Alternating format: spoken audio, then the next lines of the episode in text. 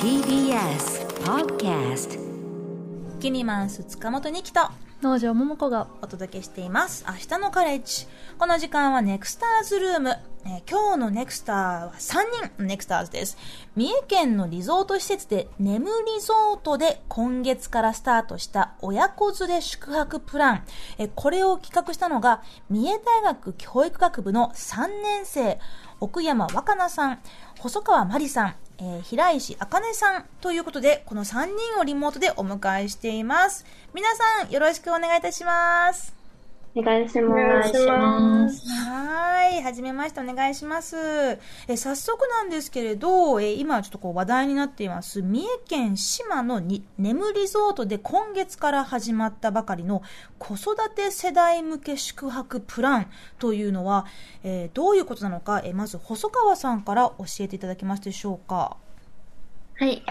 とこのプランは眠リゾートの宿泊をしながら食料体験ができるっていうプランです。具体的には、客室の清掃体験や夕食の調理体験などがあります。で、清掃体験では自分の宿泊する部屋のベッドメイキングを行って、調理体験では伊勢島の郷土料理である手こね寿司を作って、夕食時にコース料理の一部として提供します。食料体験を通して子供たちには将来を考えるきっかけであったり、自分に自信がつくなどの効果が期待できます。教育学部で家政、教育を専門に学んでいることを活かしたプランとなるように考えました。加えて私たちはチーム3人とも三重県出身ということもあって、伊勢島の魅力についても実感してもらうことができるプランになるようにも考えました。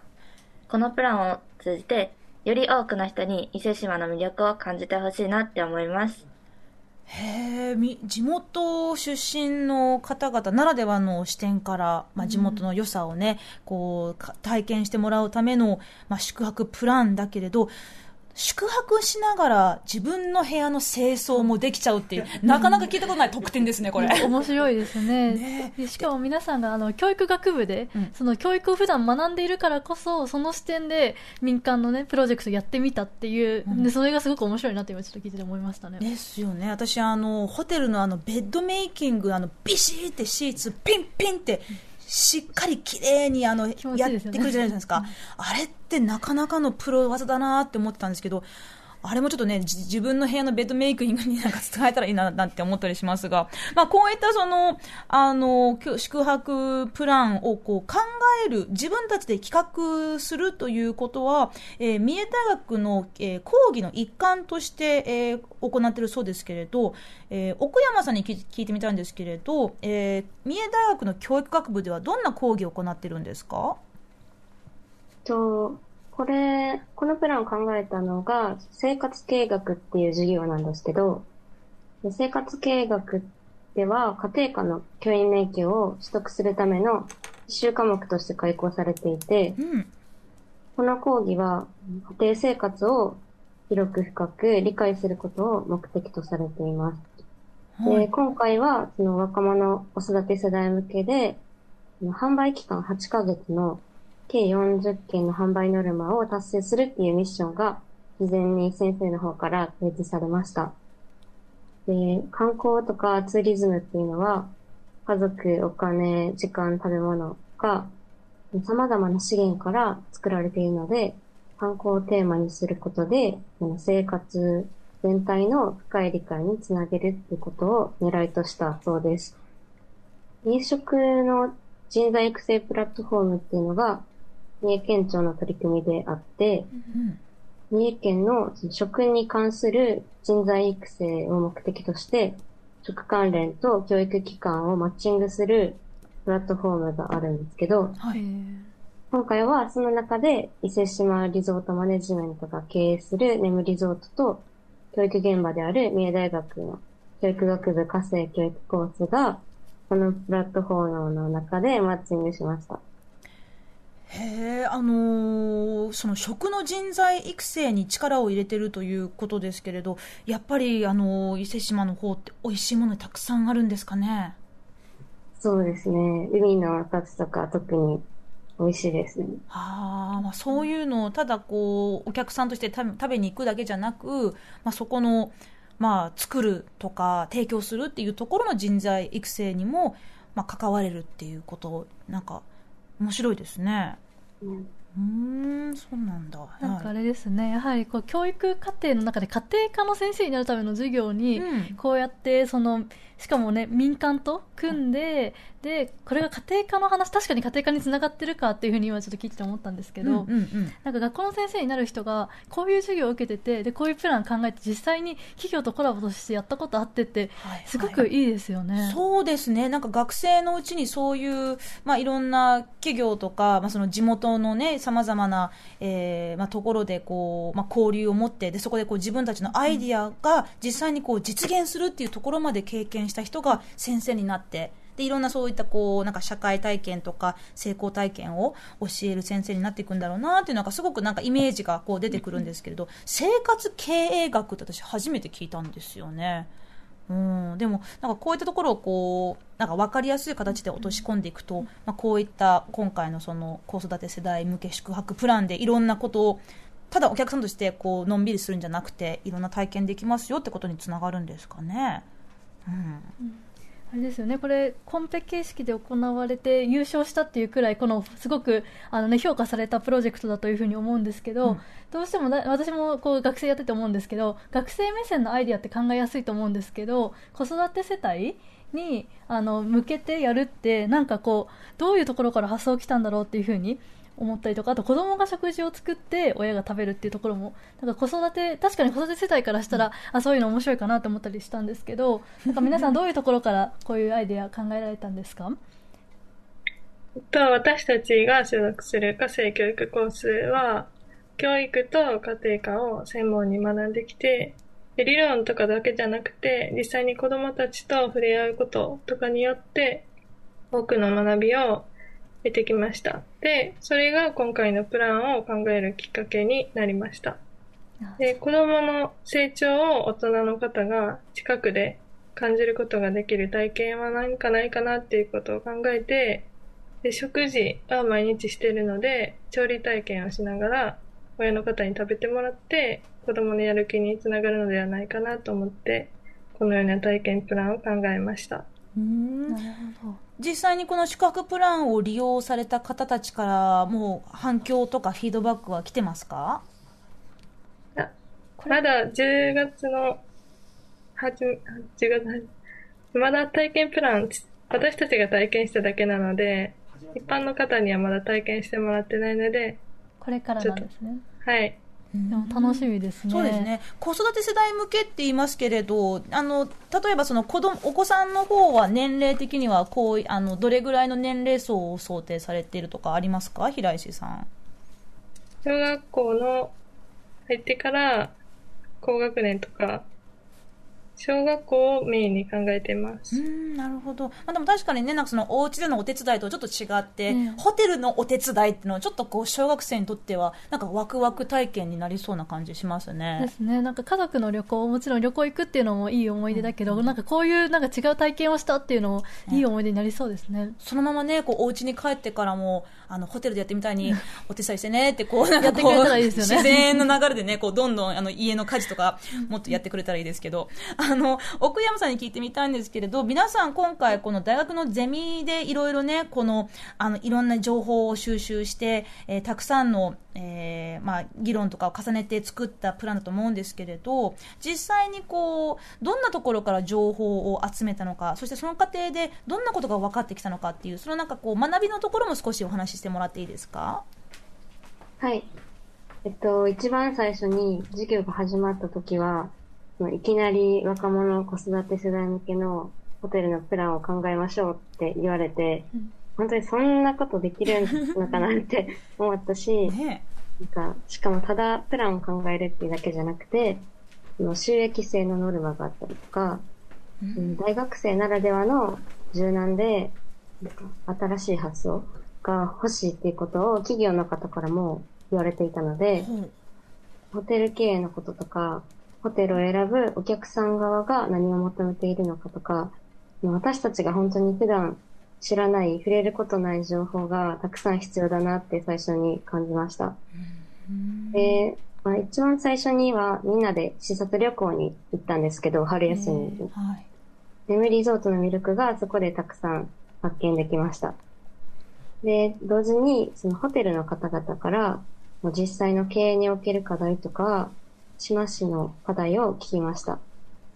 で、その時に、その雨の日の宿泊の楽しみ方が少ないとか、海でのアクティビティが結構多いので、眠リゾートが。それがちょっと難しい秋冬のシーズンの集客とか課題がたくさんあることが分かりました。うんで、他にも、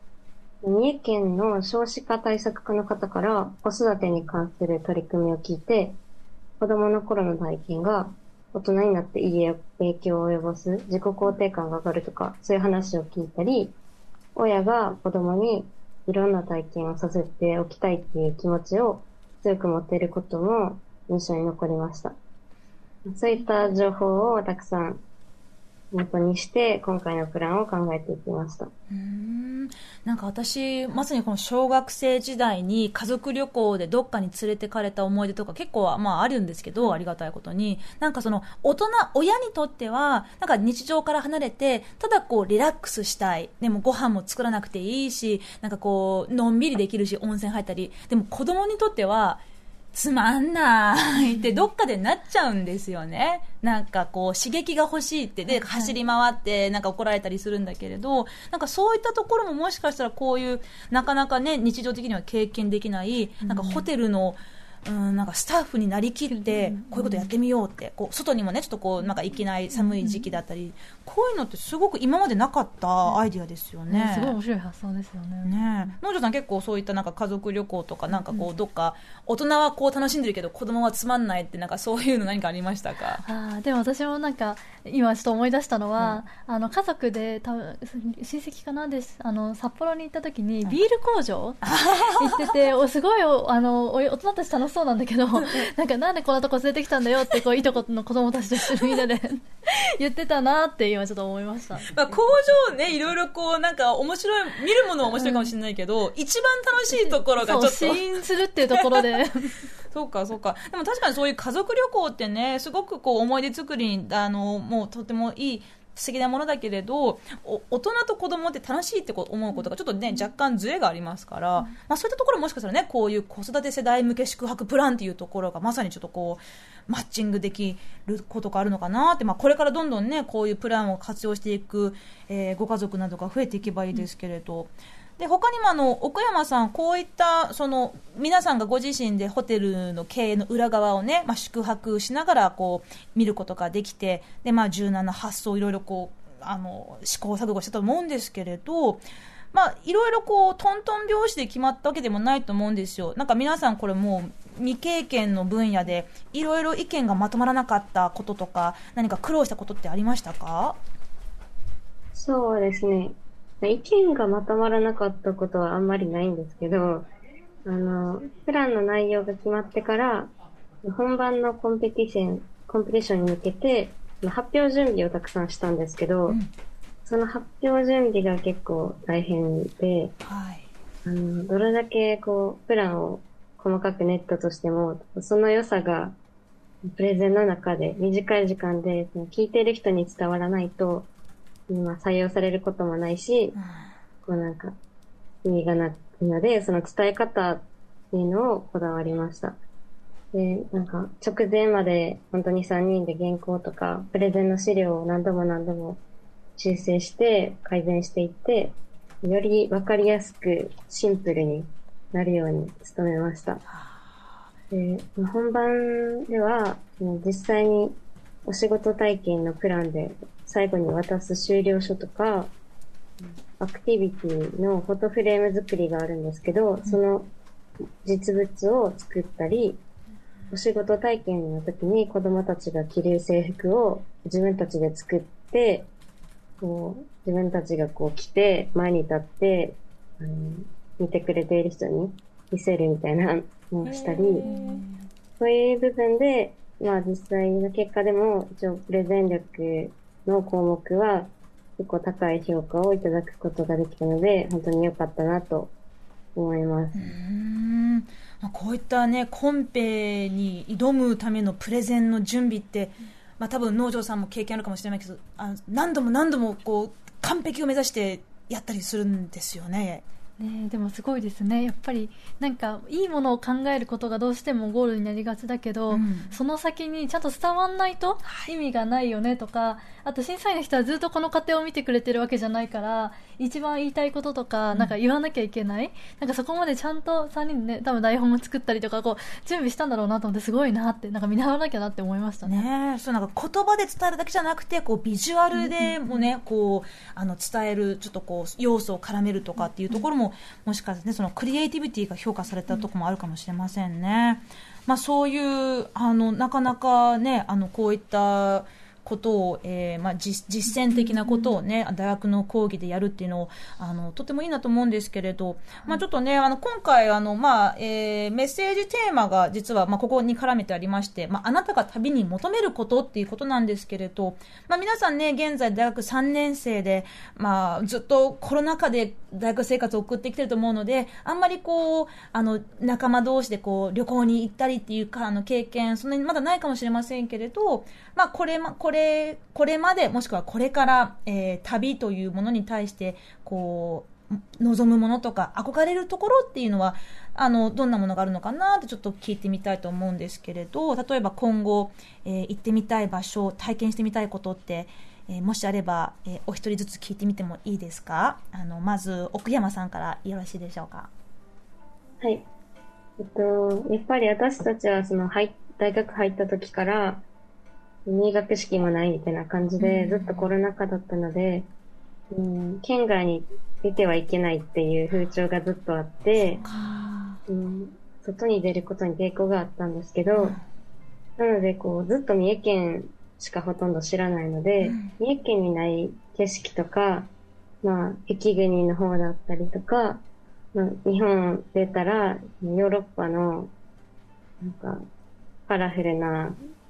街並みとか、こう、雰囲気っていうのを味わってみたいなって思います。なあ、そっかですよね。うんうん。え、細川さんいかがですか？